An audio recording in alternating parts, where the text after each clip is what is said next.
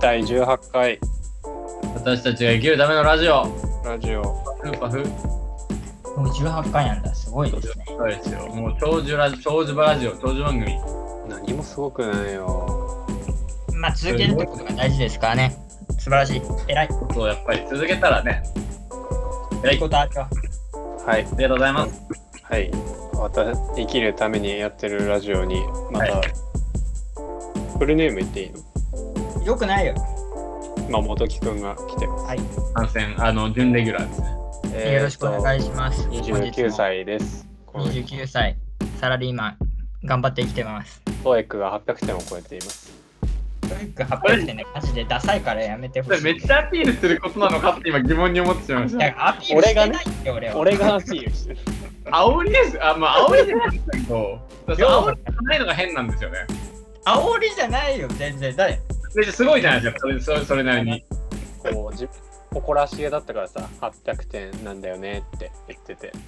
いや、それはそう、その時はそうだ。俺は800点今まで取ってなかったから、自分は嬉いしかや、った。すごいと思いますね、普通にいやね。そんなマジレスとかじゃなくて、もういいだろ、とにかく。別に話で、そうだよ。ははいい。。あ。トイックで盛り上がりましたたと。あ、はい。それそれはよ雑く談。そう雑談がしたいなと思って、まああとはね最近してないっていうのも旅行してないなと思ったりしてあの楽しい旅の記憶でも振り返って、えー傷を舐めようかなっていう回だよ。水を舐め合う。傷舐め合いにはなんないだろう、別だに旅から行い。ちいちあれだってマジレスしなくていいんだってああもう怒られてる。怖い。全部はいはいはいはい。はい。ガンガンやっていきましょうよ。じゃあ何の話これはしたい話とかあるえじゃあ、そのなんか、旅にまつわる、でなんかテーマ一つ決めて、い一人ずつ話していくのを繰り返せばいいんじゃないですかはーい良かった話とか悪かった話とか。初めて行った海外とか、いつ初めて行っおお。た話しやすいじゃん。まあ、面白いだろうし。そうですね。うん。誰からにします一人で初めて行った海外がいいかもしれないね。一人か。ああ。まあ、まあ、友達とでもいいけど、最初にじゃあ最初にで本当にただ別に誰一人だろうが誰と言っても家族だろうが何でもうん海外うん。どこだろう思い出すわ私は、私は覚えてますよ。うん。え、始めていいですかうんはいはいどうぞ最初に行ったのは、多分小学校何年生だろう、家族となんですけど、小学校の多分低学年ぐらい、はいで中学校かな中、うんまあ、本当に正確に最初から覚えてないけど、中1とかかなうに、んグアムに多分行ったんですよね、家族で。うん。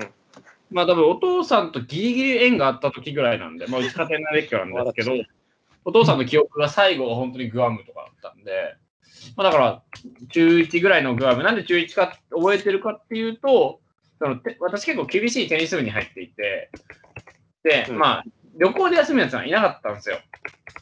えで、練習とかしないとなんかもうキモいみたいな夏休み、一日も休むなみたいな感じだったんで、でも家族で行くってなっちゃったから行くってなって、親に、あの、テニスができる、あの、ホテルを取ったことをももらったことを覚えてます。ー、おおすげえなそれでも、結局スコールとかで全然できなかったっていう、えー、うん当時は謎の頑張りというか謎のプライドみたいのがあったっていう。真面目だね本当真に面目ですね。まあ真面目なのは今も大して変わらないんですけどね。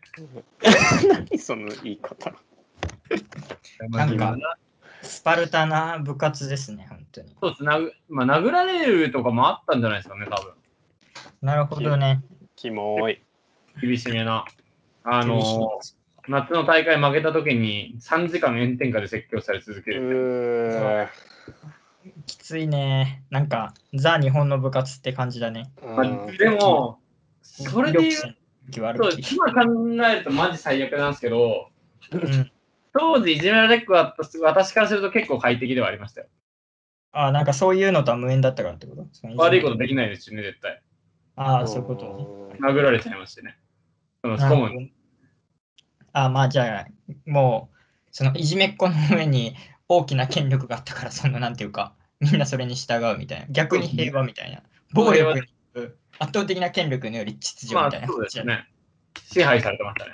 そうね、そういう感じだね。まあまあ、確かにそれはある意味、安心は、安心というか、まあ、あんまり何も考えずにというか、いられる。普通に生活できる私は、まあ、きっかけの一つだった気はしますね。その部活内でいじめとかが例えばあれば、その人が一番結局顧問にやられちゃうんで、なるほどね。まあまあ、まあでも、あれだね、そのいじめとかに対してはちゃんと言う顧問っていうのは、まあ、それはすごいいいね、それは。まあ、単純に試合でパフォーマンスを出せるか否かにかかってるんじゃないですか。うーん。怪我させたりしたら、やっぱりあれじゃないですか。まあ確かにそうそうそそそこなんだね。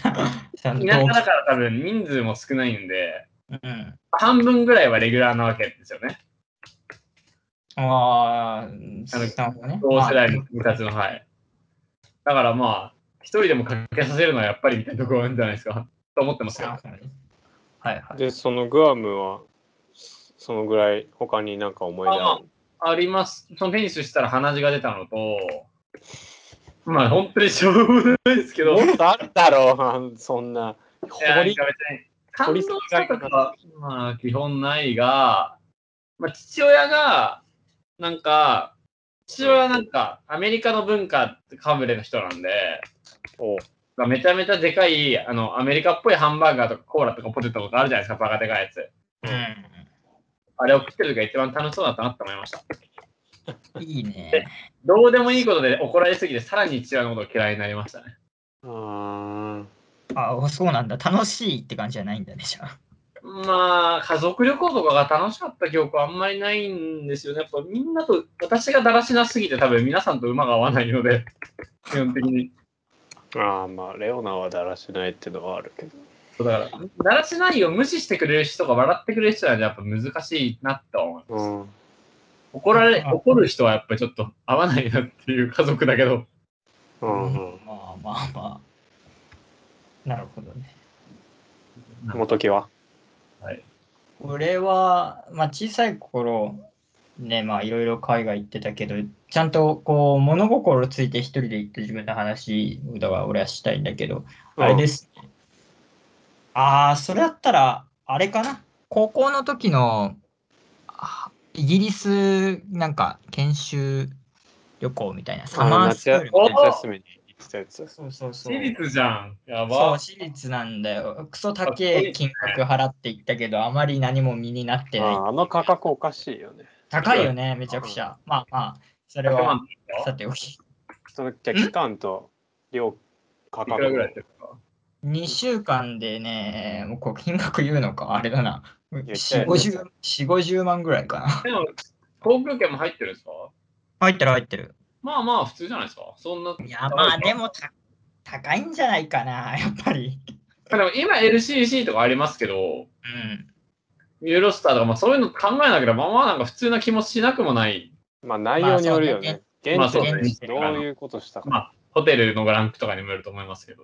まあ現地での教育とかがね、含まれてるから、まあまあ、それぐらいなのかもしれないけど、まあまあ、それはさておき。え俺はそれで夏2週間イギリス・ロンドンに行って、で、ロンドンのハーロースクールってところに行ったんだけど、まあなんかイギリスって結構階級社会じゃないですか、すごい。はいはいはいはいはい。上流、中流、労働者みたいな感じで。で、そのパブリックスクールっていうのがイギリスはすごい機能してるって、まあ知ってるかもしれないけど、まあハーローとか、あとなんだっけ、イートン校とか、なんかそれぞれなんかもうオックスフォードとかケンブリッジとか、よくよくは政界に行く人たちの子息みたいなのが集まるところの一つ、なんかチャーチルが卒業したのですごいハーローは有名なんだけど、そこに行って、で、なんか、ハリー・ポッターのあの、ハリー・ポッターのさ、なんか、組み分け帽子のシーン覚えてるあああ、ありますね。ははいいはい。フルパフみたいなそうやつ。そうそう。そうそうそうそう、スリザリンは嫌だっていうところ。あそこの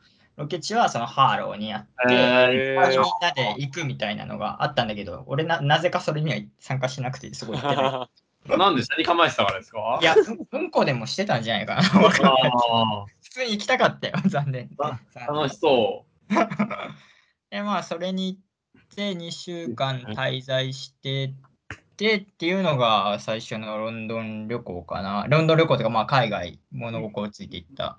まあ、なんか話せば、まあ、いろいろあったんだけど、まず最初に、その、現地に着いたのが夕方だったから、夜ご飯を、その、ハーローの、なんていうのかな、学生たちが食べる学食みたいなところで食べたんだけど、そこで食べたね、スパゲティが人生史上いまだに一番まずくてね、ずっと覚えてうるような。ん。うまいじゃない忘れられないいいね。忘れられないスパゲティの味だね、あれは。思い出が。だって、美味しくないスパゲティってあんまり食べることなくないありますか、皆さん。 難しいよね。デコ悪はないですね。あ、じゃああるんだね。自分で作ったのが一番まずいですね。いや、それまた全然違う話じゃねえかよ。そういう。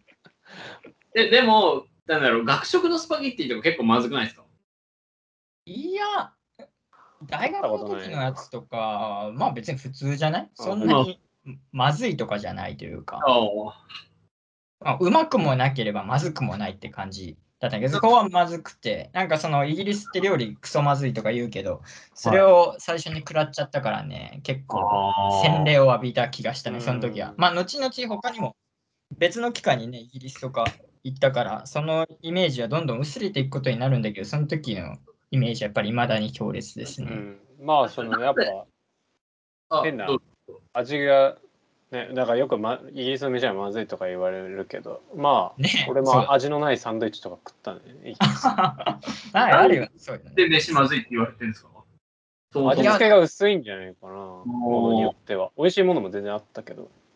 なんかいろいろね、そうかなって勝手に思ってたんですけど。イギリスま飯まずい説はね、なんかね、いろんな話があって結構面白かったよ。俺もどうしてまずくなったのかみたいなの覚えてないけど、なんかいろいろ論じられてたね。その話、まあまた。イギリスメジマス、んメシマス話。 ね、ちなょんっとか聞けたらよかったけど。まあ、何回か行ったことありますけど、まあ、旅行で行ってるんで、やっぱそこまでまずいイメージがないんですよね。いや、多分そうそうそう、そうそうだよね。俺もその後行って、もう別にそんなにまずいっていう記憶がないから、そこまで。うん。ローカルライフを送ってないんで。だからね、なんか、それは結構、うん。まあちょっと強烈なエピソード。うん日本よりは外れを引けるよっていう感じ。ああ、まあ、そうまあで多分そういうことでしょうね。すね。でもうやっんぱこう自分の好みだけで言うと、やっぱ、飯、アジア圏っていうか、日本、日本はまあ、ソフまあ、まあ、た安いっちゃ安いですけど、先進国ではかなり安い方ですが、まあ、それでも高いので、やっぱアジア圏が結局一番、東南アジアとかが一番美味しいなっていう感覚ですね、なんとなく。うん。海外のローカル、ローカル飯みたいなので言うと。うんうんうんうん。あ、それあれでしょその、例えばニューヨークとか、まあカナダでもどこでもいいけど、そこで食うアジアの飯が美味しいって話じゃん。あ、いやいやいやいや、あ、現現あ東南アジアでね、東南アジアが安くて美味しいってこコとね、コストの、コストの話です。うん。なるほどね。それは確かなんにか得した感じがあるというか。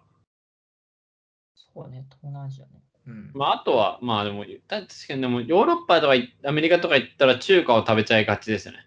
そうだね。う。なんんか、安定感あるというか。そうね。あとは、まあ、飯の話と、まあ、その時俺高校生だったから、まあ、はい。女の子にすごい興味がもちろんあったので、なんはいか、その時サマースクールでいろんな国から集まってくるのよ、同年代とかちょっとした。はいはいはいは一い。年生に行ったんだけど、で、向こうの女の子たち、西洋の女の子たちって、大人びて見えるじゃん、そのやっぱ日本あ、人まあと。そうですね。うんうんうんで、だから、その、すごい、俺より年下の人とかがめちゃくちゃ綺麗なモデルみたいに俺は当時、あー今見てもそう思うと思うけど、はいはいで、それで、なんかもう、で、その時はもう、なんていうか、もうそういうのに興味津々だったから、その仲間たちと一緒に写真撮ってもらおうぜみたいなことを考え、話してて、えー、かわいいですね。それで一文だけ、いまだにずっと覚えてるけど、Will you take a picture with me っていう単語を一生懸命それだけ覚えて、そのベルギー人の女の子に声かけたら、ノーって言われて、すごい。帰ったっていう記憶がすごい、もうそれも鮮明な記憶ですね。よっぽど気色悪かったのかいや、そうそうだろうね。よっぽど気色悪かった。なんだこのアジア人みたいなちっこいアジア人、キモってなるだろうね、それは。な。まあ、まあある、あるのか。会話いもや、ななんしかにその距離感があるじゃん。友達とまかあまあまあまあまあ、そうクでラすスねと。かそうでねすね。まあ、話写真撮ってください。意味がわかんない。撮ろうよとかなかったから俺意味わかんないいただきましそたう。意味わかんないやつがいきなり話しかけてきたみたいな。しかも写真みたいな。まあなんか、その時はいろいろ思い知りましたね。アングロサクソンたちが、うわ、これがアングロサクソンかっていう、だからその、ベルギーの子たちとか、他の白人の男の子たちがイチャイチャイチャイチャしてるのを俺らはこ指を加えう、そうで眺めていたと。あいいー話でしたね。なんかそのいきなり声かけてみたいなのって全然関係ないことを思い出したんだけどあの僕元木と俺がいた高校の文化祭でまあその男子校だったので女性女子高生が、まあ、来るんだけどうんうんうん。でそのきょ興味を気になる子に対して声をかけるって時にみんまあおお俺はこう別に会話してないなんかいきなりこうアドレスき教えてくださいって言ってたから声かけたからそれを思い出したまあでも、亮はそれで成功してたからね。でもそう、すごいですよ。ふた俺はうんアドレス教えてくださいって言ったのに結局俺だけアドレスを教えて向こうのは聞き出せないっていうもう最悪のパターンだったね。無直は。残念でしたね。それが淡い青春みたいな、ちょっと、まあ、ある、まあ、なくはなかったですけど、やっぱ自分で、なんか連絡先教えてくださいみたいな経験あんまないから、羨ましいって羨ましいですね。イエ ーまあ、そうね。まイあや、やあっれ以た外ぜナンパはしてないけど、俺は失敗したからね。うんあとはもう、あれだな。ハーレムとかがだな。ハーレムじゃねえ、間違えた。えっと、あアトムか。あ、トム、トアトムで、あアム行ってたんですかかっけえトムなで。超頑張ったぐらい。なんか、全然音楽とか興味ない会社の同期とかと言って。あ超ーあ、頑張シっーズンの時とかってことですかそうそうそうそう。えー、そういうとこ行ってたんですね。一回だけだよ。あ、そうなんですね。アトムは。超アトムこれって渋谷渋谷だよね。そうそう、あのハーレムの左の。あれもそうよ、ボス。そう。アトムは一回俺も行ったことあるかな。でもハーレムはわかんない。あの、あれだよね。エイジアの通りにあるやつだよね。そう。エイ違ジうアのそうそうそう。あそうっす。そうっす。エイジアの横です、え横です。手前というか、駅、駅側というか。うん駅側うん、お、まあ、お、道道お、玄、道玄坂の方で。道玄坂側。はい、多分。んうん、まあ、同じ道沿いっすね、多分。チャラ箱ですよね、いわゆる。多分そうですね。まあ、でも、後はわかんないですけど、キャメロットとかはなんか、結構、ちゃんとしたアーティスト呼んだりするようになってますよね。えーそうなの箱自体は、キャメ箱ロット自体の名前はタラ箱ですけど、なんかあって、えむなくなっちゃいましたけど、まあ、ちゃんと、彼はちゃんとしてないですけど、テカ69の来日とか、テカシの来日とかあれでしたよ。キーャメロあッそトうでなんだ。はいえーヒップホップのイベントみたいなのたまにやったりしてるんで。あのテテカシェっていうのはなんかさあの虹色の髪とか虹色の髪のドリルつけてたラッパーなんだけどつけてたってかつけてるでも本当に、スニッティクソ野郎で、そうそそう、まあ、インターネット、インターネットを利用してギャングぶって、バズを起こしまくって、で、その沼に自分がハマって、まあ、パクられて、でも、喧嘩売りまくってるバケモンですね。ううん おかしってなんか名前が特徴的だね、たかしみたいな。テカそうでシ69すね。69で。 69。まあ、すげえビジュアル。ね、なんか、うん、あの虹色の歯は見たことあるな、俺。虹色の歯、お歯黒と虹色の歯じゃやばいっすよね。すごいね、本当に。虹色の歯にしたいっすもんね、実際。 お前だけじゃゃ。うん、したおくは前だないけ や虹色の話したいけどな。みんな、ああ、でも、てかし、あの、人間性とかは全然好きじゃないですけど、やっぱちょっとやっぱ影響されてる部分があるのが悔しいですよね。いいそうよねテカシの話は別にまあ、はい。あ、じゃあ一つだけ話していいですか。うん。長いてかねし、今日まあ TikTok とかネットミームみたいになってて、なんかラジオに出演した時の銃を、銃を撃つふりしたんですよ。うで、ん銃を撃つほ、撃ったって普通、なんかバキュンとかそういう感じじゃないですか。うんわかんないですけど、てかし、半々半って言ったんですよ ね。ゲームとか、ゲームとかの APEX とか映して、APEX を打つときに半っていうのがめっちゃネットミームになってて、あアメリカとかで。それクソ面白いんですよね。どうすごいね、オリジナリティあふれる、こう、あれだね、オノマトペというか。トマトでが、擬音がそれ、半々、半々って、半々半々って言うんですね。マジやばいですから、ぜひ見てくださ確かに、ちょっとそれはあれだね、やみつきになる感じだね。い。いや、そう。超見ちゃうんですよ。くだらねえと思いながら。そういう動画は確かにあるよね。そうですね。ミームとかにはまりがち。今面白いよね。そうですね。私が、うん何でしょう、えー物心ついてから、もう物心に変わっちゃったけど、台湾かな、物心ついていた海外。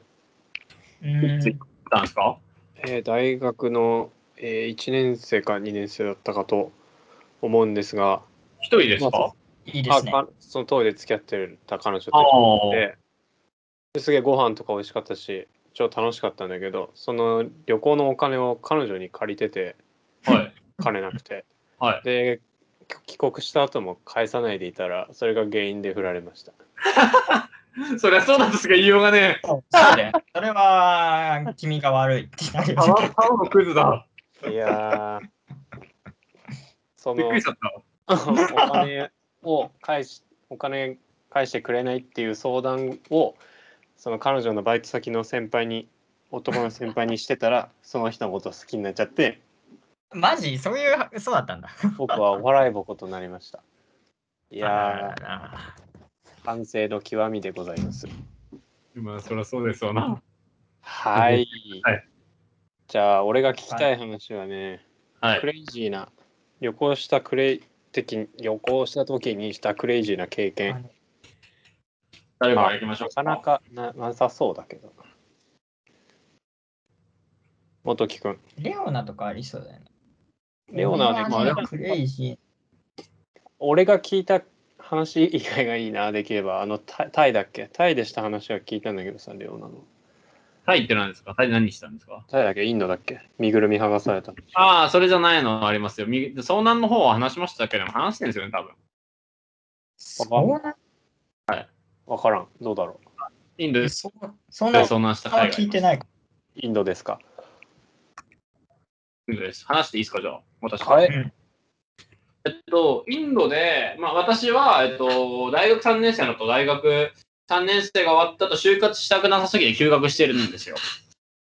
就職がしたくなくて。で、その後半で、前半は、まあ、なんかファッション系のアシスタントみたいなこと仕事をしていて、後半、まあ、暇だったんで、海外行ってみようかなと思って、で、手元に10万円しかなかったんで、10万円で半年とか、まあ、3、4ヶ月ぐらい過ごせるのどこだろうと思ったら、インドだって出てきたんで、 10万円。そう、10万です。で、航空券はリボ払いで確か買って、ギで、リギリだな。行きだけ行って、で、あのーあれ、なんだっけ、帰りの航空券はキャンセルして、多分キャッシュバックしてもらって、ほで、まあ、帰りは、まあ、インドか、タイとか経由して帰ったんで、う。うーん。まあ、カルナータカ州にあるバンガロールってとこに、えっ、と、まあ、最初滞在したんですよ。はい。で、そこはまあ、インド第3の都市ぐらい、まあ、ニューデリーとか、ムンバイ。イとかに来ると思うんですけど、まあ、人口3番、おそらくそのその当時は3番目、2000何年だろう、15、6年とかかな、は3番目ぐらいで、でも IT 都市なんですよ、都会で。うんうんで、まあ、英語の勉強とかもしてもいいかなと思って、まあ、語学学校とかありそうな土地にしたって感じなんですよね。で、はい最初、まあ、シェアハウスとか探して、まあ、インド人と一緒に寝泊まりとかしてたんですよね。同じ部屋で4人ベッドだってみたいな。で、それだと、まあ、い1ヶ月6000円とかで3食ついてきたりするんで。そう。で、そういうサービスアパートメント、そう安いんですよ。うん。でも、なんて言うんでしょう、その、またいろんなルールがあって、インドって男女絶対、まあ、婚前交渉ダメな人が多いんで、宗教とかなのかなわかんないけど、うん。そういう人が多いんで、まあ、男女絶対別。アパートがそもそも。うん。で、アパートに泊まれるっていうことが、マンションに泊まれるってことは、まあ、インドではかなり金持ちなんですよね。ほうほうほそうだから自分が住んでるアパートの人はインドの有名な大学に行ってる人とか、それこそボッシュの社員とかう。ほん。がいたボかッシュらな。インドのまあ、あの、なんか、あの、部品メーカーとかじゃないかな、うん車ボッシュは。車、車なのかな、うん。まあ、なんか、多分わりかし有名な、うん。えードイツの会社、エンジニアリングテクノロジー企業らしいです。うん。うん。の、まあ、それが支社が近くにあったりして、そこの社員の人とかは泊まったりしてて。うんで私も1ヶ月か2ヶ月いたのかな。で、そこに住んで、まあ、日本人の人もいたんですよ、ちょこちょこ。多分、2、300人住んでて、2人、3人ぐらいいて、あ、そんないるんだ。そうだから駐在とか、まあ、駐在じゃないのかな、あれは。わかんないけど、まあ、日本人も学びに来てる人が多い場所なんですよ、なんか。うーん。なるなほどねで、そこに住んでて1週間ぐらいした時に、まあ、語学学校の人とか、うんえっと、その、住んでる人とかで、3人ぐらいで、まあ、観光に行こうってなって、丘、なんか、近所に丘があるってなんで、丘に行ったんですよ。うん。で、インドってバス停やばくて、うんバカでかいバス停何百台って止まってるんですよ。ほで、看板がめっちゃあるんですけど、まあ、英語じゃないんで読めないんですよね、もちろん。う。はいはい。何書いてるかよくわかんないし。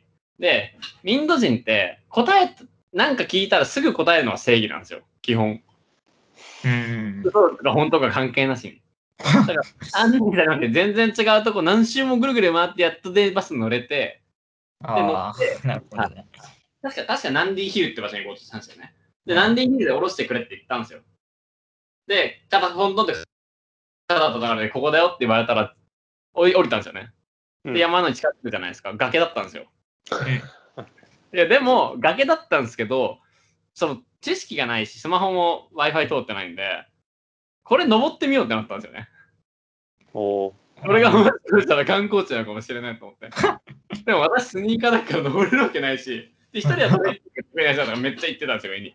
あで私はもう一人いたいたんですけど、なんか崖のと丘の途中みたいなところで日が暮れちゃって、あ。そんなに歩いたんだ。そうそうそう。で、まあ多分4、5時間も歩いてたのかな。うえ。観で、光日が地暮れて、でも山の上にもたどり着いてるし、で、普通になんかめっちゃ動物の声が聞こえるんですよ。だろう。てか、別に道なき道じゃないの、それ。なんか壁のも上う、ですよ。自然を、なんか、そこら辺の自然を歩いたってことで しょ。そうです。きっと。山にも野犬がいるし、たまに山の中腹に村みたいなのあるんですよ。うけ すごいな、もう。いや、なんか、あれだね、こう、ドローカルみたいな、ドローカルっていうか、あなんていうか。本当になんか、えーなんかその縦穴式住居じゃないけど、そういう感じです。うん、なるほどね。ちょっと、もう、古い、古いっていうかなんか、あアナログって、まあ、集落みたいな感じ本か当。に集落ですね。多分スマホとかも多分おそらく持ってないぐらいの感じだと思いますよ。すごいね。ネットもないみたいな。で、もうそこの村の、村を守る犬みたいなのがいるんですよ。めっちゃ追っかけ回されて。いい石めっちゃ投げて戦って。やべえな。そうやっぱ犬って日本ではすごい可愛い生き物じゃないですか。まあね。インドの犬って狂犬病だから、あ結構、で注射打ってからインド行くんですよ、結構、長長距あ、の場合。はいはいはいだはい。いからや犬ともうね戦うんですよね、基本。確かに、噛まれたらちょっと、ね、シャレになんないもんね。死ぬ可能性普通にあるんで。 ねそうだから、いだからなんか、マジで、イン1回ぐらい蹴りましたしね、確か、犬。いや、そうなるよね、多分でも、。そうさざるを得ないんで、蹴ったり、だからなんか、石投げたり、死のうとしてたから、なんか、心が痛みますね、普通に。まあ、しょう、しょうがないよ。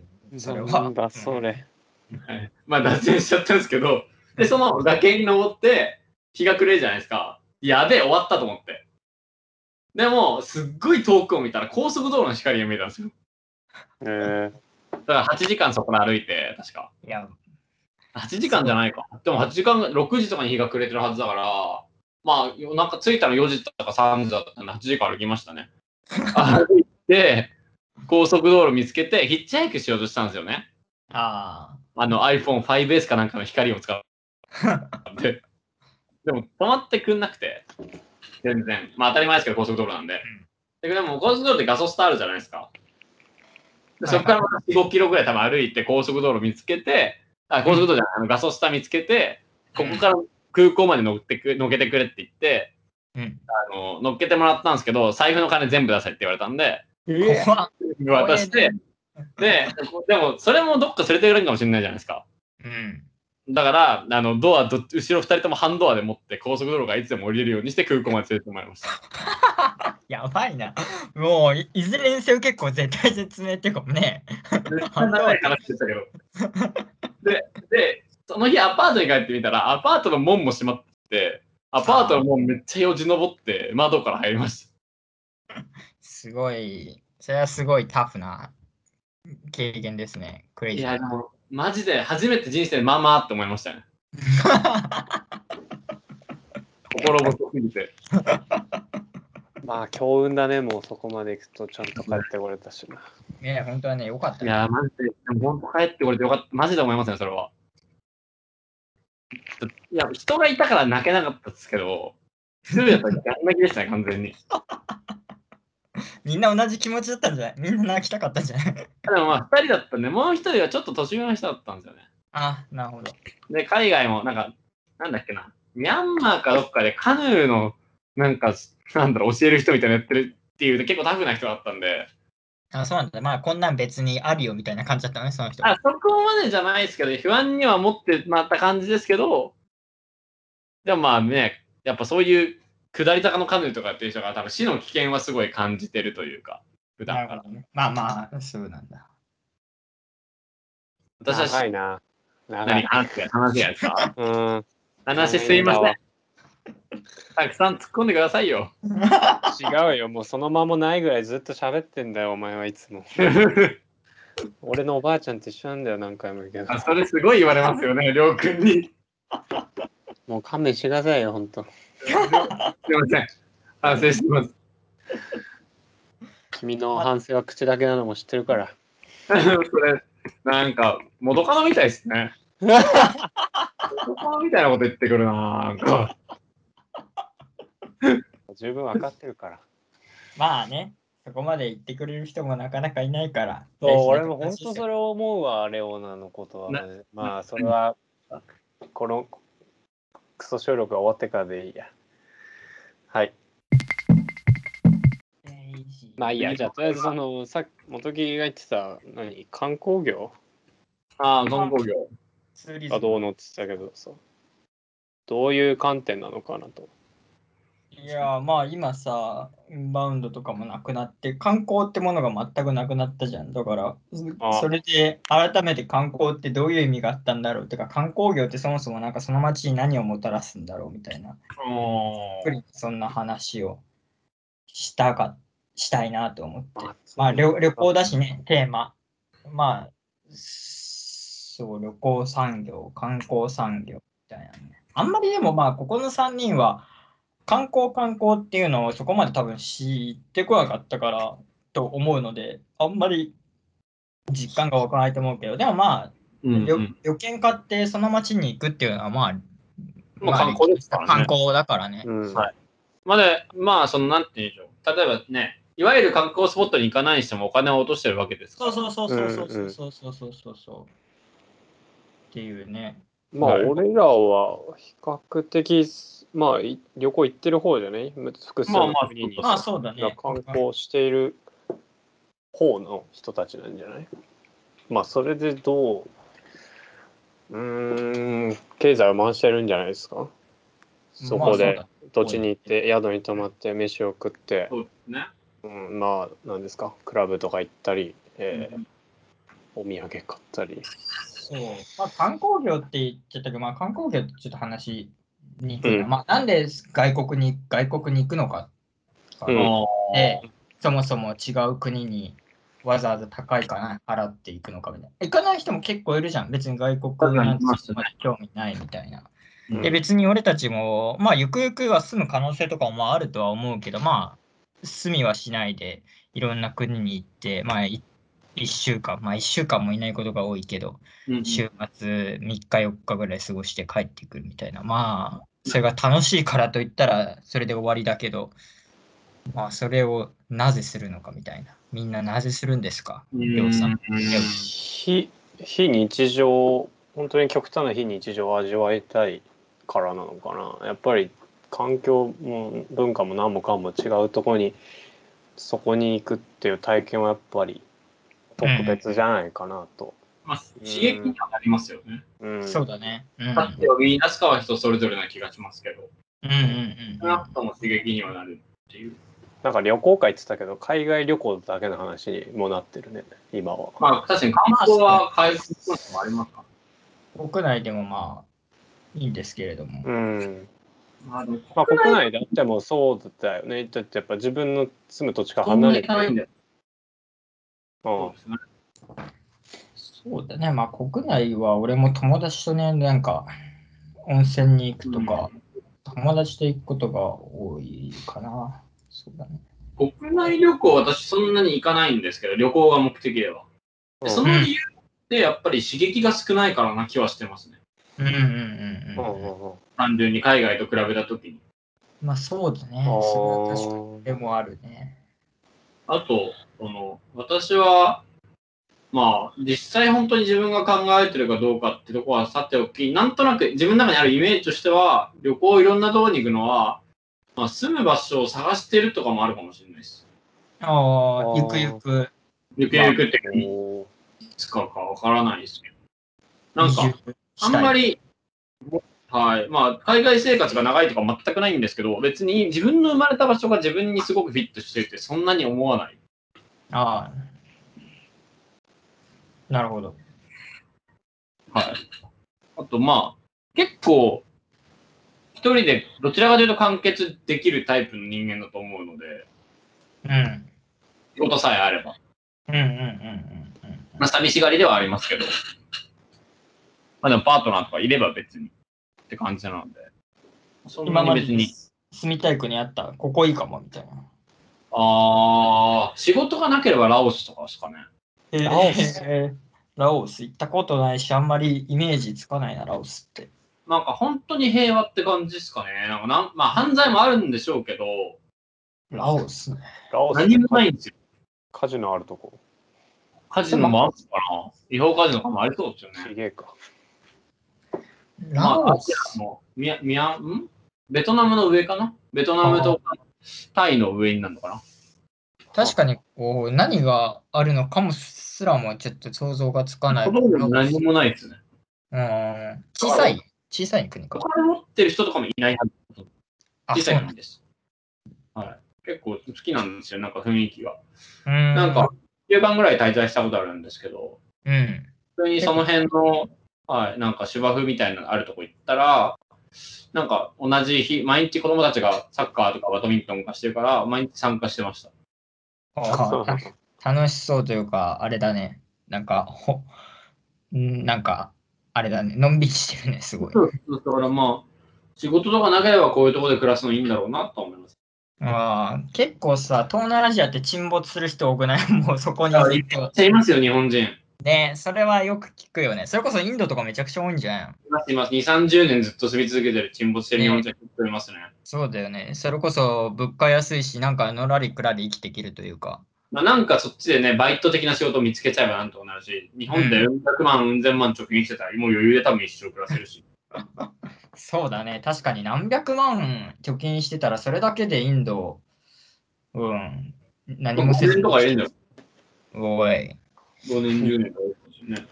まあ、その、せ金持ち、裕福な生活をしなければの話です。まあそうだね。それこそ、あの、それは、あれだよ。なんだっけな。あの、沢木幸太郎の深夜特急ってあるじゃんあーおーで深夜特急のインドの時に、もうそれもね、何十年前のあれもエッセイというか、旅行記だけど、その時ももう沈没してるやつがいるみたいな。はああそれこそよく覚えいてなんるかそう、怪しいものやって、ぐでんとしてるみたい言ってる人めっちゃいますよ、日本人でも。な。あ、本当に。います、います。日本だ、まあ日本語わかるから話しかけてきて打ってくる人とかやっぱいるんですよ。はいはいはいはうい。んだろうね。ま結あ構日本想じゃ像つなくはていくれますよ。 2、30年だから沈没するって結構、まあ、日本に未練がない人がそうなるんだと思うけど、まあ、すごい結構想像つかないなっていそうう。うんなんか私の高校の友達、多分、生きてるのか死んでるのかわかんないですけど、もう10年ぐらい行ってますね。えーマジ大学2年生の時に消えて、でも死んでるかもしれないですけど、消息立ってるんで、簡単に。親も知らないやつなんで。うん。その深夜特急のさ後書きに結構いいこと書いてあるなと思ったのを覚えてて、はい。まあちょっと詳しい文言はあんまちゃんと覚えてないんですけど、なんかそのし海外に旅立つタイミングみたいな話をしていて、26か7がちょうどいいだろうみたいな。その理由も、今だ。 その理由も、まあその思春期とかに行くと、なんかいろんなことが、まあその、うーん、思春期だからこその大変さがあるから、そこで海外旅行に行くのは、まあなかなかちょっとしんどい。で、その26、7だと、まあ多少働いて経験も積んだ上で、その行くタイミングっていいよねみたいなことをそこで言ってて、ちょうど多分読んだのがカナダ、トロント行く前ぐらいで、ああもう、でかまあその言っている意味もすげえ分かったし、ああ今このタイミングマジドンピシャだな、最高だな、この後書きって思ったんだよね。うーん。ので読み返しいいっすたいな。最高から読み返したいですね。うんおすごい長いよね。何冊ぐら長いいですね。 ?9、9巻八そ九う、巻ぐらい。 90ぐらいあったイメージですね、なんとなく。俺、最後読んでないもん。あ、ほんと。でも、うん僕も私もバラバラ読んだぐらいですね。うん全部は読んだと思います。あの長さでもでも面白かったし、読めたなっていう感想だったかな。ううんん。ね、もう面白いなっいいてですね、比較的。え読みやすくないですかうん、読みやすい読みやすい。まあ、あれはね、バックパッカーじゃないけど、まあちょっと海外に興味ある人のバイブルというか、うんまあね、一回はね、とりあえず。いい旅行記だよね。うん。それこそインドの夜行バスの中でも読んでましたわ。あ、いいおね。ー いいね。そのシチュエーション最高だ。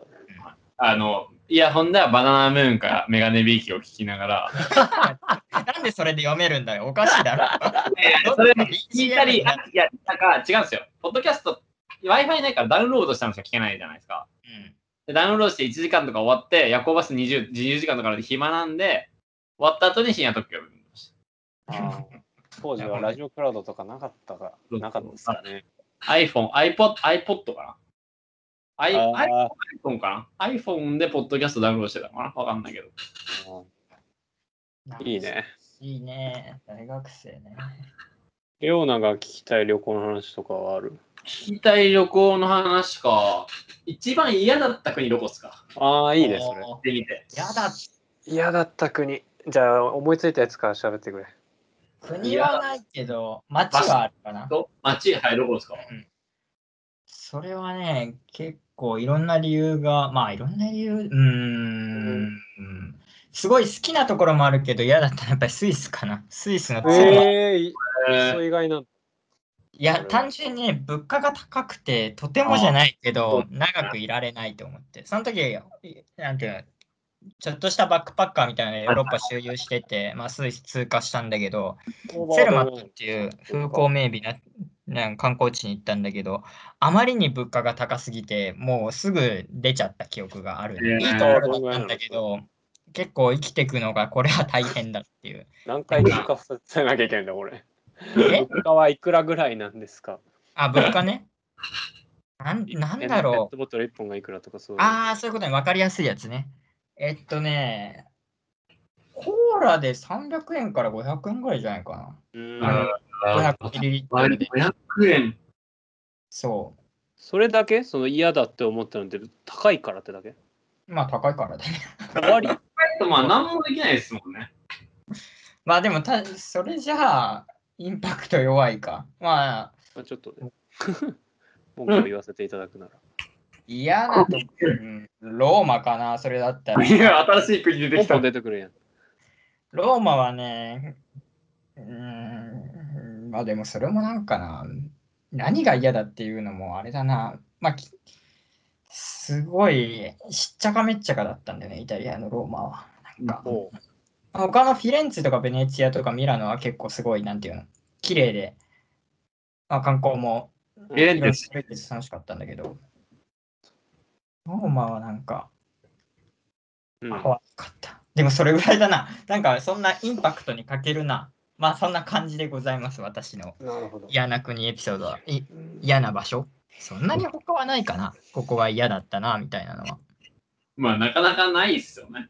旅まあ行をなんか楽しんで行ってるわけですからね。多分そうそう、3人ともまあ同じだと思うけど、こう、新しいところに行った時点で結構もうもう目新しさみたいなものを感じて、まあ、それが面白かったそうりすねる。だしその旅行で行くってなるとそこまで掘り下が掘り下げられないこともあるだろうし確かに確かに。表生面活まではいけないですもんうね。ん。うんまあでも強いて言うんだとしたらパッと思い浮かんだのはもう旅行じゃないけどトロントうんあに住んでた時のシェアハウスが地下だはいはいはい。一軒家上にある一軒家が大家でし下に複数人男で住むみたいな感じだったんだけどまはいあ汚ねえんだわすげえあいつらえっとね誰だっけまあカナダ人とやべえ忘れちゃったなどこなんかアフリカ系ナイジェリアとかまあその男3人ですなんだけどあの清潔感なんていうのその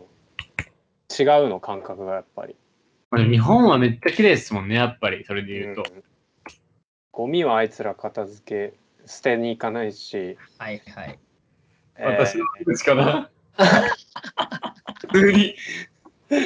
私の悪口だな。ーうるせえ黙れ食器はそのままだしあと俺のく食料勝手に食うしあ、でまあ食うんだ、勝手にやあっとぱはハエがすごいあったかい季節の時は生ゴミにすげり湧いてくるのね。え、うん、フルーツフライなんていうんだろう小映えわいへうーんあの汚さみたいのはまあその家を出ても何かまあなんだろうなで電車電車まあでもなんか細かい場面でその清潔感についてはちょっと思うことは慣れるけどまあみんなでも気にしてないんだよね、きっとそれを。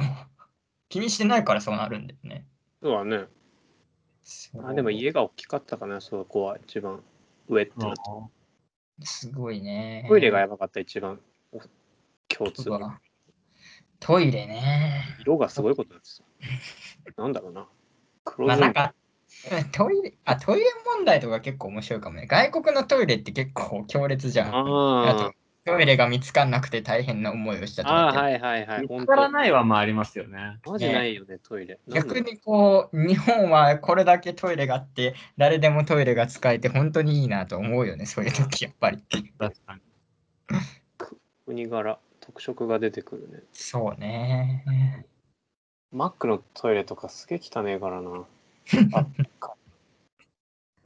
あとねそれで言うと、私は汚さにほとんど何も思わないんで、楽は楽です ね。でしょうまねあ、インドとか私 は言ってるのやめてもらいます。知ってますけど、それどころじゃなさそうだもんね。カナダとかね、ローマどころじゃないでしょ。インドなんてもうすごいっすよ。ああそうやねそうだだよってね手でうんち拭くみたいなもんですからね、ぶっ ちゃけ。でそれで手で飯食うんですから。まあ、別にあれまあ、でも手はすごい洗うんですけど、あの人たちはやっぱね、ううんんちしないでご飯食べるから、洗うは洗うんですけど、まあ汚いは汚いんで。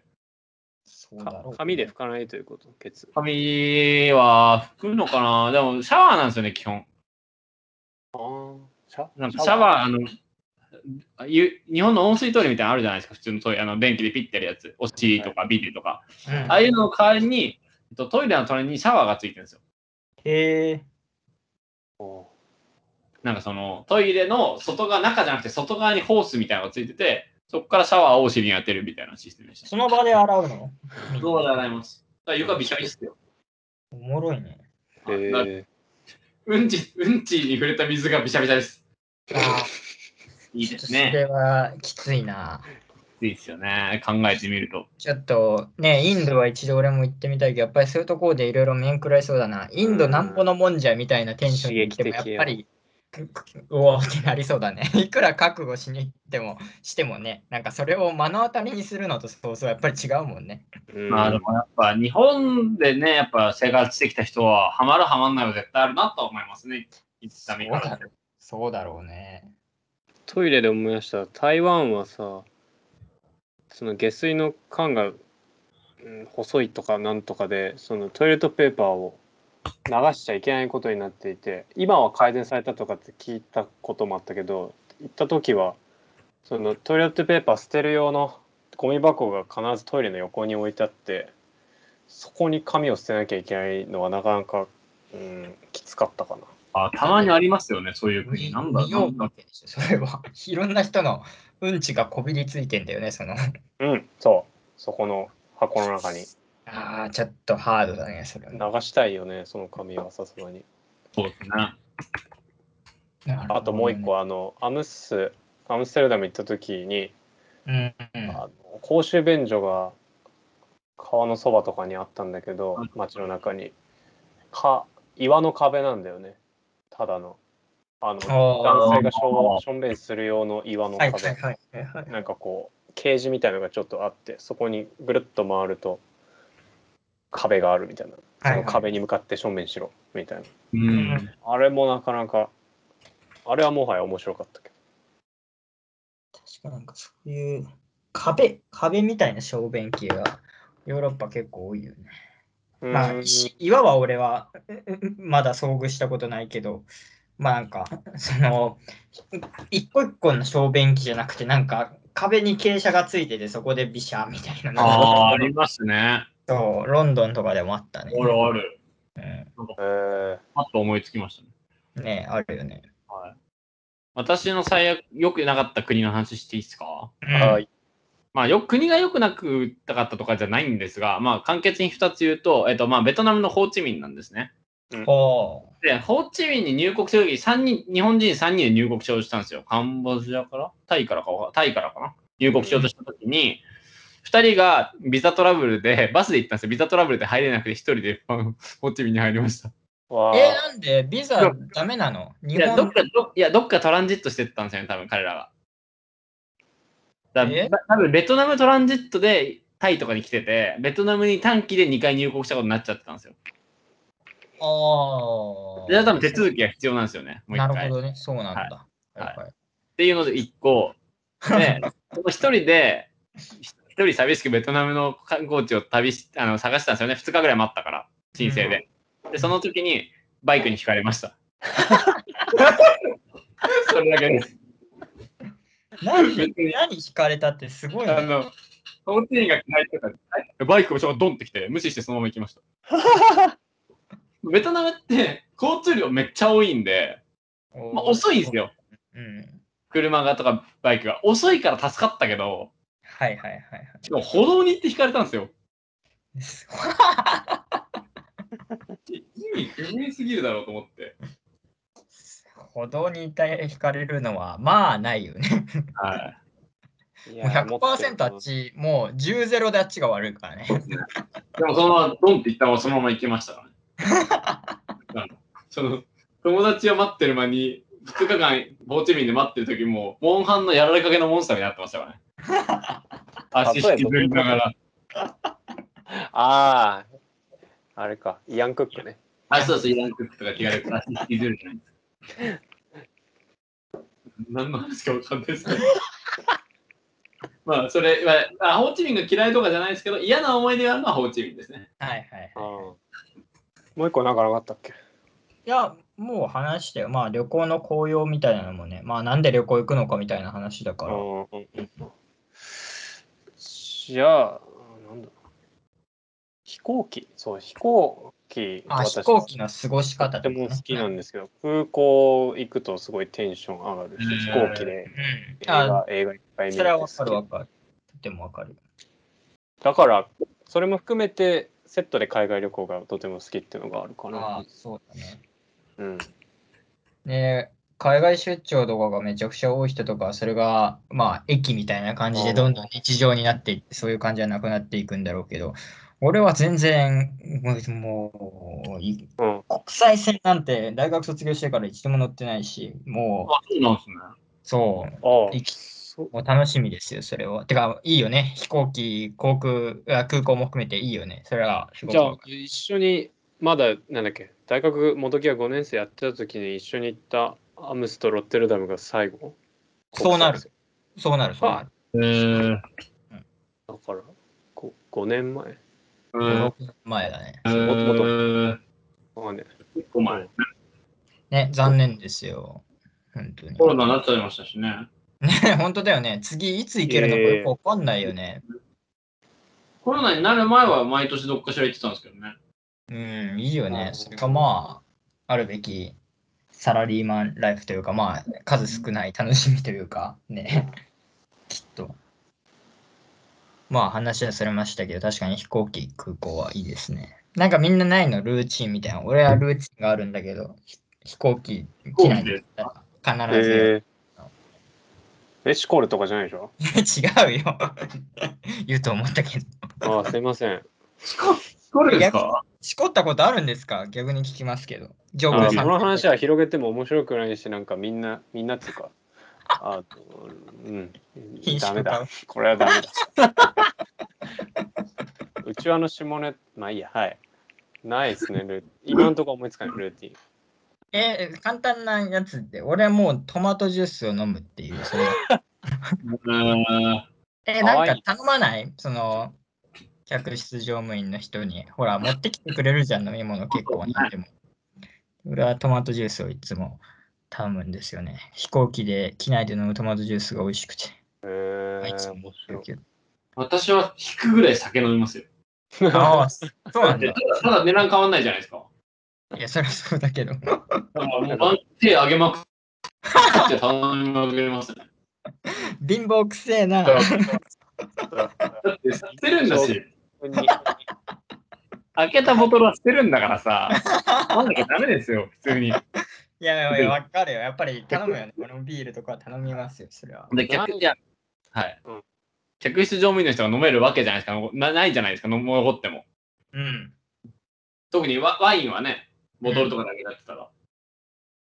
まあ、い飲や、むしたのまあ、頼むのは本当にいいよね。ちょっと、ほぼない。飛行機でお酒飲んだこと、まあ、多分ない。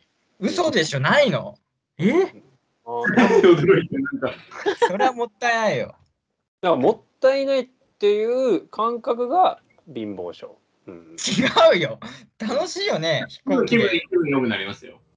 うん、やっぱあーそれはいい離陸の時とかめっちゃ綺麗な夜景とか見えるし、楽しい、楽しい。うん。着陸の時もそうですけど、普通に楽しいかなって感じ。いい、いい。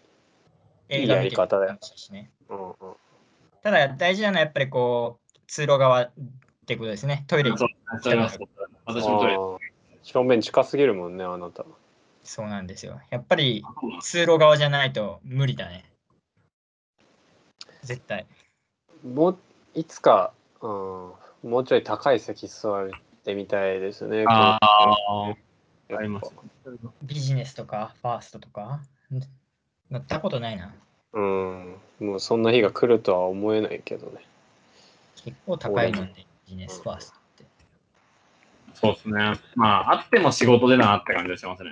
まあ、そうだよね。仕事で大やっ学では、まあ、乗らん乗れても乗らない気はしますね。一回ぐらい試しではいいかもしれないですけど。ね、同じ時間、うん、どうなんだろうね。まあ、快適、グリーン車みたいな感じだよね、きっと今。まあ、まあ、グリーン車ぐらい乗ってもいいですけどって感じですね。まあ、そうだね。グリーン車ぐらいだったら背伸びしてね、出せなくはないけど。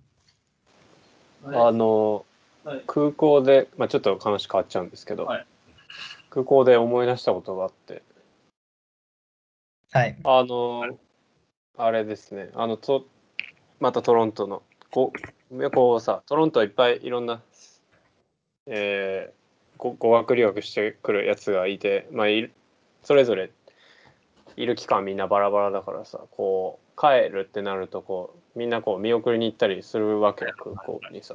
見送られたり、見送ったり。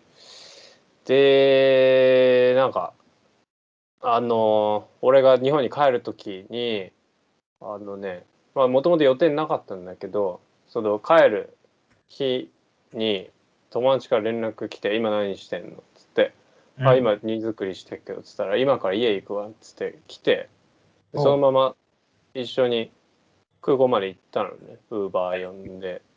で、見送って、だからなんかもうエモーショナルになりすぎちゃって、もうなんだろう、はいすげえ帰りたくねえし、うん、あんまりこう何喋っていいかもわかんないみたいなのになってすごいかんなんだろうなあそう見送りに突然来てくれて超嬉しかったし悲しかったし、っていうそれだけの話なんだけどあれはなんかあああやってこう人を空港まで見送るとか見送られるっていう経験あんますげえ貴重だと思って、確かあんまりないね。それうんは、見送ったこともあっうんうんうんあそれはまた違う人だけど、うん、あったしさ。確かに言われてみたらそう見送られたことはないですね。うん。ね。まあまあ、これはメニュね、ーとかまあ、悲しかったな、本うん。当悲しい、うん、嬉し確い。かに空港の見送り見送られっていうのは、いいね。まあいい、悲しいけどいいね。いいそのトライあー思い出したら結構ね。そうそう。あれは、だから、レオナがどっかもう飛び立つ、飛び立つか、高飛びするかわからないけど、その時は。仕事を見つけていきたい。レオナは一緒、見送んな くて。ま見あ、送ってくれよ。なんか、ビデオレターとか送っとけば一緒。 YouTube 毎日配信しますよ。 お空港ってなんであんないいんだろうね。なんかさ、ーいいじゃん。確かに空港めっちゃ好きな人いますよね。なんかわざわざ羽田空港行ったりとかする人いるじゃないいでるいるいるいるいるよね。まあその気持ち俺は結構わかるよ。行っすてか。滑走路み見たていとか。行ってみたいよ。なんかその、用事なくてでしょ別に。そう旅行にそう、見送りでもなく、買い物なんでもなく。えー楽しそうじゃない夜羽田になんか車でブーンって行くの。うんうんうん。誘われたら行くって感じですね、私は決まっあぱまあまあ、ねね、自分で俺も行ったことはないけども。 り。家、家が立っちゃいますね。いや、それは、怠惰なんで。ああのバカ高い天井となんか音が響く感じとかがすげえ好きかなまずああ。なんか高揚感を煽られるねあーなんか俺もトレンディードラマみたいなワンシーンやりたいな。例えば、レオとかレオナがこう、飛び立った後になんかそれが見えるさ、展望台みたいなところに行ってさ、はいはいはい。観光費飲みながら、はあ、あいつも行っちまったな、みたいな、そういうの。トレンディードラマ、見たことねいや、俺もイメージだよ。でもあるえ。じいゃん。やわそうかるわかりいうのます言わんとしてるのはわかりますけど、全然。いや、えまあトレンディードラマって何が、何なんだろうなって思って、一個も思いつかなかったっていう。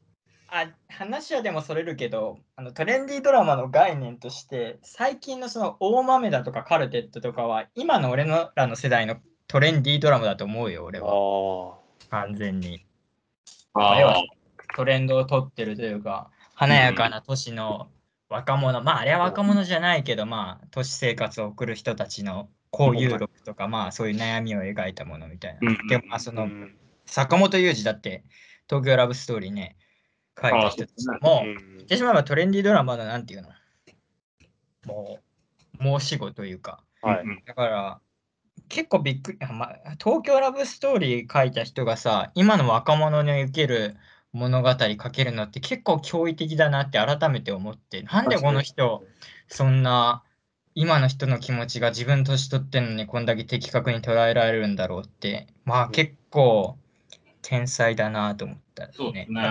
カルテット見てないですけれども。うんうん。確かになまあ、は外れたけど。そうです旅行か私は日本のドラマ事情に全く詳しくないので、聞いてたらら面白見ていです。ないの。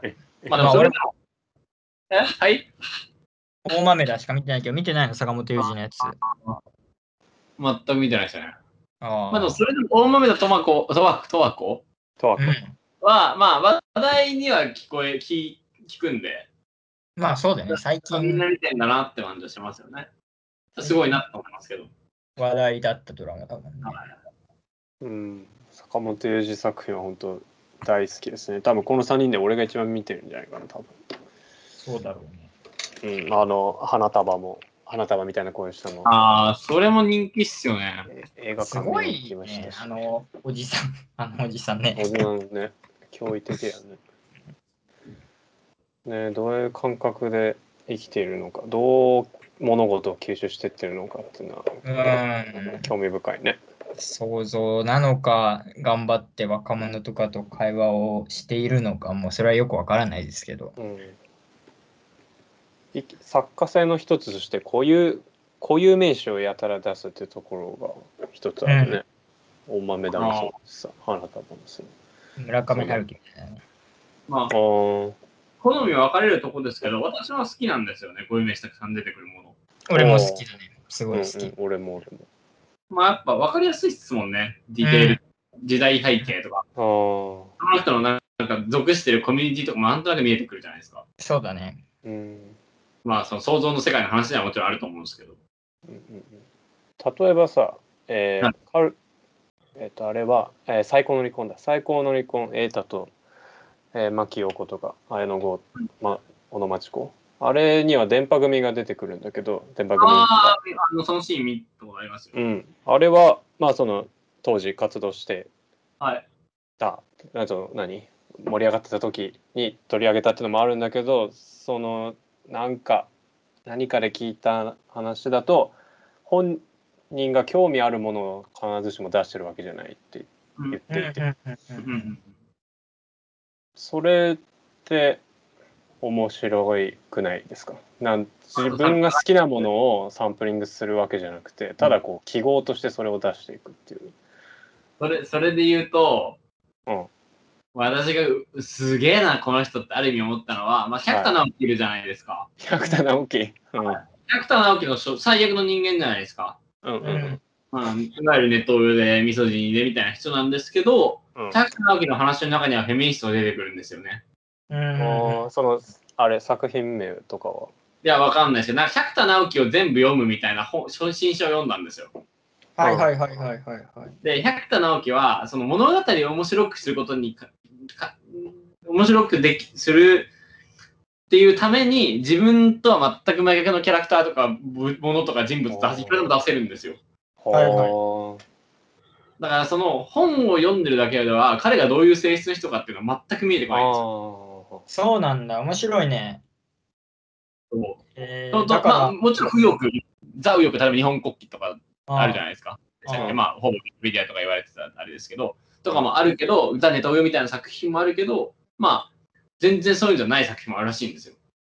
い。じゃあ結構その百田直樹のファンでまあそういうのをまあ気にしてる人気にしてない人は結構まあわかんないけどそれだけ読んでたらマイルドな人っていうふうに捉えられるというかまあちゃんとした作家なんだっていうふうに捉えられるってことだよねきっと本だ可け能性読んはあると思います。だから、その、反ナショナリストみたいな人もやっぱ出てくるっぽいんですよ。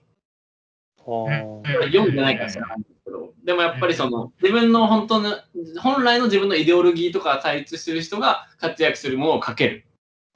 なるほどねすごいねまあそれはストーリーテラーなんでしょうねすごい上手なまあ売れるね事実売れてるからまあ上手なんだよねそういうのはねうん。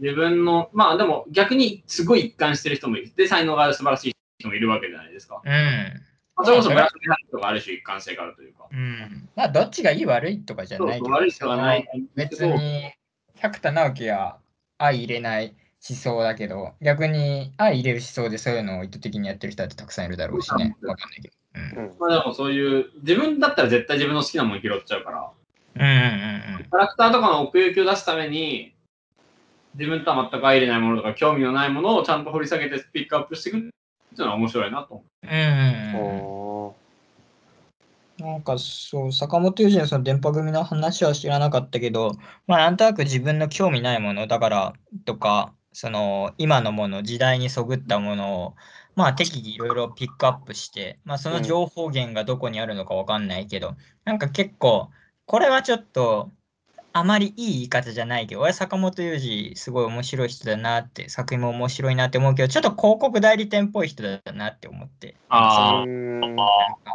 その適宜時代的なものをひょいひょいひょいってうまく集めることができるみたいなね。で、東京ラブストーリーも作ることもできれば、今の時代におけるそういったトレンディーなものを作れるみたいな。まあだからトレンディーって呼ばれてるんだと思うんだけど、トレンドだから。まあ、すそれはすごいなっていう。でも坂本龍二は素晴らしい。けどっていう、けどっていうか、そのぽいなって思っただけ。やり方。坂本龍二さんの作品をほとんど知りませんが、まあでもそのトレンド感っていうのをぶずらないところでやってるっていうのはやっぱ器用さとか、その広告代理店間の、なんていうの、その、一番生きったところというか、うん。き器用だなって、単純にそう、き器用みたいなね。うんすごい、すごいよ、すごいよ。なんか、うん、トレンディーなものとはまた多分違うのかなっていうなんかこう結構おテーマが重いものとかもあったりするしね、うんそそれでも生きていくとかああ、なるほどね。あのなんだっけ殺害されちゃった被害者家族と加害者家族の関わりみたいなそういう話とかもあのねとかも、まあ、見たいんだけどあのねっそこら辺て、あれか、広瀬すずが出て鈴主る。演のそうそう重いやつもねすごいな。なんかでも作風いろいろだね、本 当に。そうねそう考えると。そうそのフェミフェミニズム的なのもあるし確問か題にのあそういるうのうん問題のあるレストランとか見たことないからな。どっちかっていうとそのトレンディーなものしか知らないから、まうあんそっちはまた別の作家性が見えてくるのかもね、それまで見たら。そうですそねこ幅からは見た見たくなってきますね。うん幅は広いのかなと思うね、うんすごいね、ドラマの脚本家って結構面白い仕事だよね。今ね、商売としてやっぱり成り立なんか今を捉えてないと人をう引ん、まあ、そうきつけることもね、できないだろうし、すごい大変な仕事だなって思うよ。その今の感じをどっちのベクトルからいくかですよね。うんうんちょっと進めていくのか、その、その今、なんて、アップデートってことはめっちゃ嫌いなんですけど、アップデートしたものにしていくか、うん例えば大豆田十和子とかそういうことは言われてたわけじゃないですか。うんある側面では。わかんないけど。考うんえ方として。まあ、テレビドラマ、今までやったテレビドラマより、まあ、ちょっと進んだ内容みたいな。うん例えばねうんまあ、見てないんで知らないですよ。あ、でもそうだね、そうだ例えとば、そ思うう。いう意見を見たりしましたけど、でも、そういうなんていう、まあ、ステレオタイプな人って言い方もあれなんですけど、今、まあ、その、旧来的な価値観の人にアジャストしていくって方向もあるわけじゃない。そうだね。うん。そ見れ言ってたてら気持ちがいい方向性みたいなね。ちょっと心地いい。そうまあまあ、マスに指示を受ける、マスに指示、まあ、なんだろう、マスの指示を得るっていう、その批判されないけど、マスの指示を得るっていう、例えば、エッチなシーンとか出てくるけど、ギリギリセクハラに当たらないようなエッチなシーンがたくさん出てくるとか、うん。そっちにアジャストしていく人も多分いるわけじゃないですか。うんうん比率としては絶対今あるドラマって後者の方が圧倒的に多いよね。絶対まあそうですよね坂本龍二はマイマイノリティ側だなと、うんはい言っていいかなって思うけど。そのマス的なドラマが多多い多すぎる。なんかそのだから保守的うん面白くない。今じゃもうあれだろう。ただの人しとかできんのかなただただの人しってみんな覚えてないあであありましたね。見たことはないですが。誰すだかっけさあの、特命係長ただの人しって知らないあーはいはい何はでい。し見たまっしたけ、あれ。高橋克、克ああ、勝則。あの、毎回その追い受けシーンとしてサウナのシーンが出てきて、そのサウナで、あの、まあ、勃起するっていう。あー結構、まあ、くだらないんだけど、あのシーンは、まあ、でもまあ結構面白く見てたな。エロでも時代に合う泡があるじゃないですか。例えば 今、 そ BL だったらエロ許容じゃないですか、例えばですけど。う。ん BL だったら結構際どいシーンあってもいいわけじゃないですか、今の時代だったら。ああ、そう、そうなんだ。もう BL 邦画は、邦画邦画ドラマ、BM は、BL はやっぱ盛り上がってるんじゃないですか。ああ、そうなんだよな。。はいで、それに多分そんなに文句言う人もいないしとか、はいはいはいはい。まあ、結構グラデーションはあるなって、すごい、まあ、どっち、まあ、その作品としてはどっちも見たいなんとも言えないですけど、なんかインタビューとかだけ読んでるとグラデーションめっちゃあるなと思います。許容されるものと許容されないものがまたちょっと異なってきたってことですかね。そう変わってきてるっていう感じですね、多分。うーん、なるほどね。それはあるのかもね。まあ今までの反動って言ったらまたちょっとあれだけど、まああるのかもね、それは。志村けんが志村けん。 うんなんだっけバカ殿かバカ殿でおっぱい出してた出せていた時代から考えるとまあ変わったよね、すごいね。まあ、そうですね。うんうんまあ、志村けんはあん死ぬね、あんなおじいちゃんでチンチンインしなげるやつですからね。ああそうだあったなそんなことも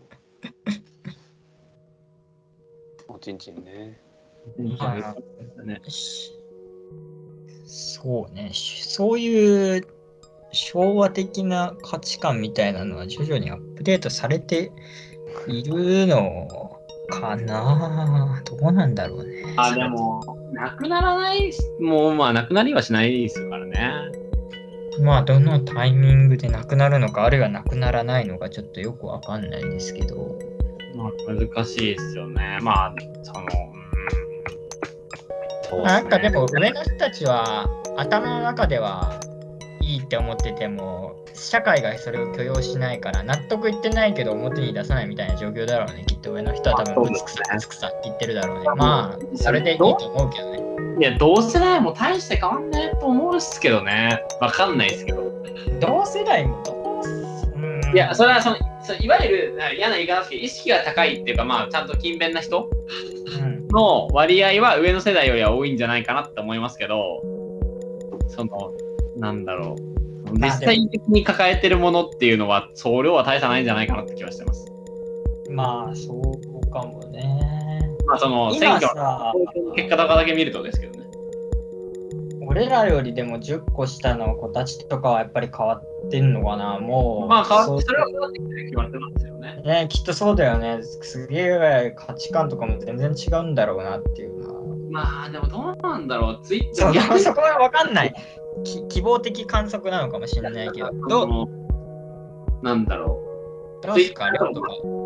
はい弟いるけど。う。弟は、弟いやは、大あ差まない。り、うん、あまり参考にならないから離れすぎてる。てか、そこまでコミュニケーション取れてないから。離れすぎてるからこそ、ね、もしかしたら全然違う考え方だってまだして中2だからね、何か物心まだついてないレベルのあれだからさ。自分についてんじゃないもの心。いやいやいや、な、舐めたらあかんよ、世の。いやいやな男んだ中二男子を。いや、本当にち、俺らもそうだったと思うし、本当に何もまだ考えてないし、少なくとも俺の弟はそうだし、な本当にうん何もない。ただのちびっこやね、まだまだ。おー頭が。